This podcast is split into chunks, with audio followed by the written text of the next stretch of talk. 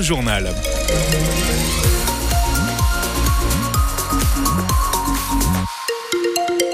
Mot de météo, journée bien grise ce matin, mais heureusement le temps va rester sec. Les températures maximales entre 12 et 13 degrés. On fait le point sur la météo, sur votre météo, à la fin du journal de 7 heures avec vous, Mathieu Bonnour. Noël, c'est donc dans deux jours, c'est clair. Maintenant, le compte est bon.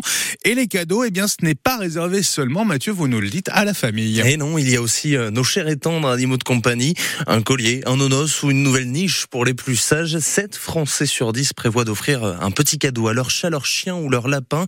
Selon une étude de Paul Fisch, à Tours, Adrien Bossard, vous avez trouvé des toutous bien gâtés. Pour Sheiko, un magnifique husky de deux ans, et son acolyte Pepper, un staffy, rien n'est trop beau. Bah là, je vais lui acheter un petit bandana, une peluche, un panier, une boîte de friandises, plusieurs peluches. Là, il vient juste d'en récupérer une dans le magasin, donc bah voilà, je l'ai acheté.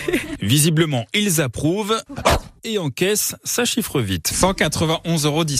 Aïe, faut pas que Paul y voit le reportage.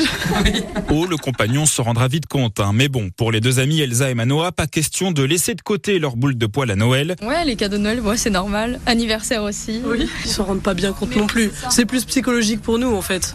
Et c'est juste que moi, ça me fait plaisir. Euh... Comme euh, des enfants qui rentrent dans un magasin de jouets. C'est vraiment ça pour eux. Donia et Julien, les responsables de la boutique Bulldog et compagnie, avenue de Gramont à Tours. Il y a des gens qui sont prêts à donner une meilleure croquette euh, à leur chien et puis se priver un peu plus eux sur leurs dépenses personnelles. Une fois les cadeaux achetés, petit passage chez Patricia, la toiletteuse. La période de fête, elle est demandée. Affairée auprès de Marley, un petit Yorkshire qui doit être parfait pour la photo de famille. C'est une petite coupe euh, qui est moderne. Jocelyne, sa maîtresse, est satisfaite du résultat. Oh, il est beau mon petit Marley.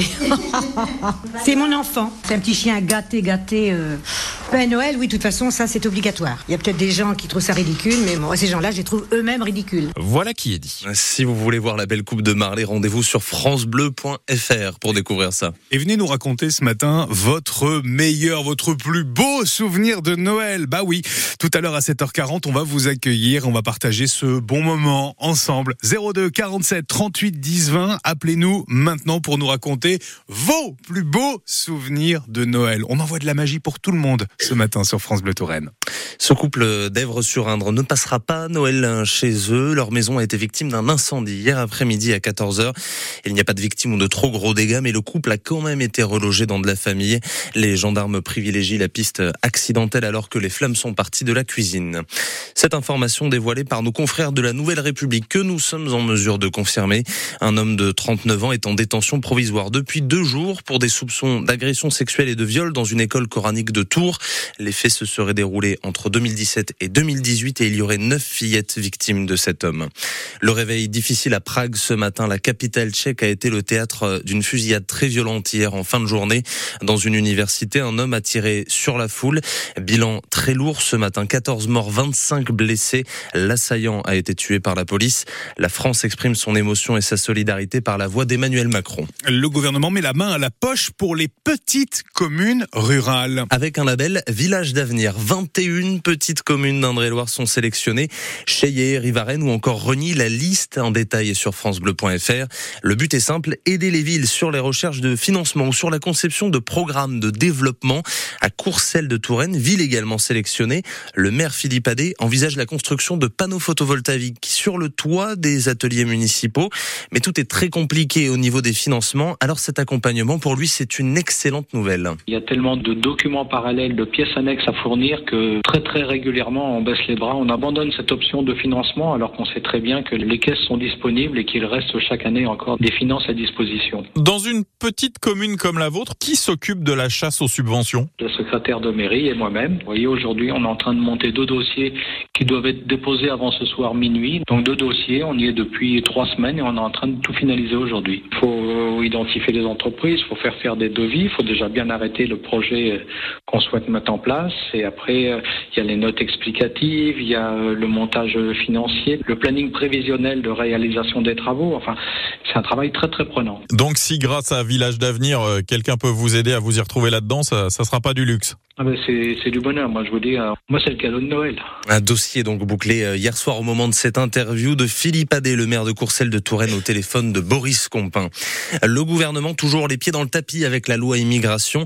On a appris hier qu'une nouvelle ministre avait proposé sa démission. Sylvie Rotaillot à l'enseignement supérieur. Démission refusée selon les termes de l'Élysée et de la première ministre. La ministre aux envies démissionnaires aurait obtenu des garanties sur un assouplissement des mesures vis-à-vis des étudiants étrangers. Vous allez être nombreux sur la route des vacances aujourd'hui. Bison Futé lève son drapeau orange dans le sens des départs partout dans le pays. L'île de France et la région Auvergne-Rhône-Alpes sont même classées en rouge. Un rouge prolongé demain seulement pour la région parisienne alors que le reste du pays reste en orange. La pagaille entre la France et l'Angleterre hier avec une grève express des salariés du tunnel sous la Manche côté français.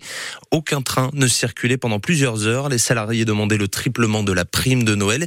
Ils l'ont obtenu et ont repris le travail dans la soirée. Une plongée à présent dans l'intimité d'un des plus grands chanteurs français.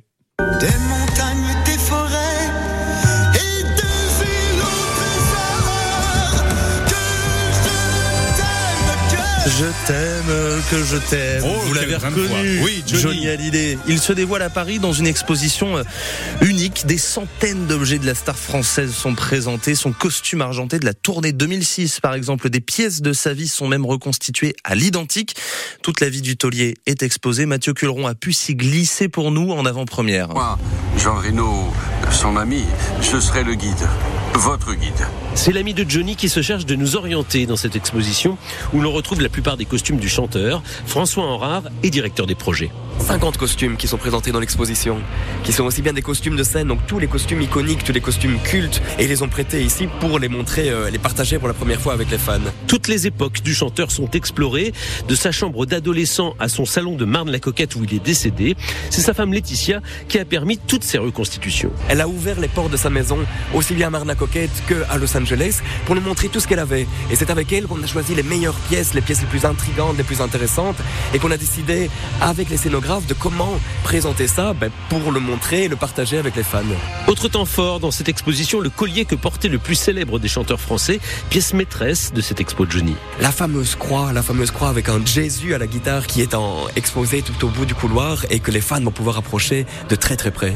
Après Bruxelles, c'est donc Paris qui accueille cette immersion intime dans le monde du chanteur français, une exposition qui pourrait préfigurer un musée tant l'engouement des fans est fort et puissant.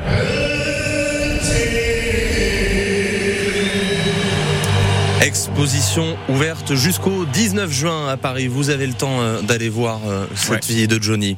Le Tour Volleyball s'est incliné hier soir face à Trentino euh, pour ce premier match de phase retour euh, de la compétition européenne. Défaite 3-7 à 0 face aux Italiens en Ligue des Champions. Trentino, qui est l'une des meilleures équipes européennes, n'a pas vraiment laissé sa chance au Tour en jeu.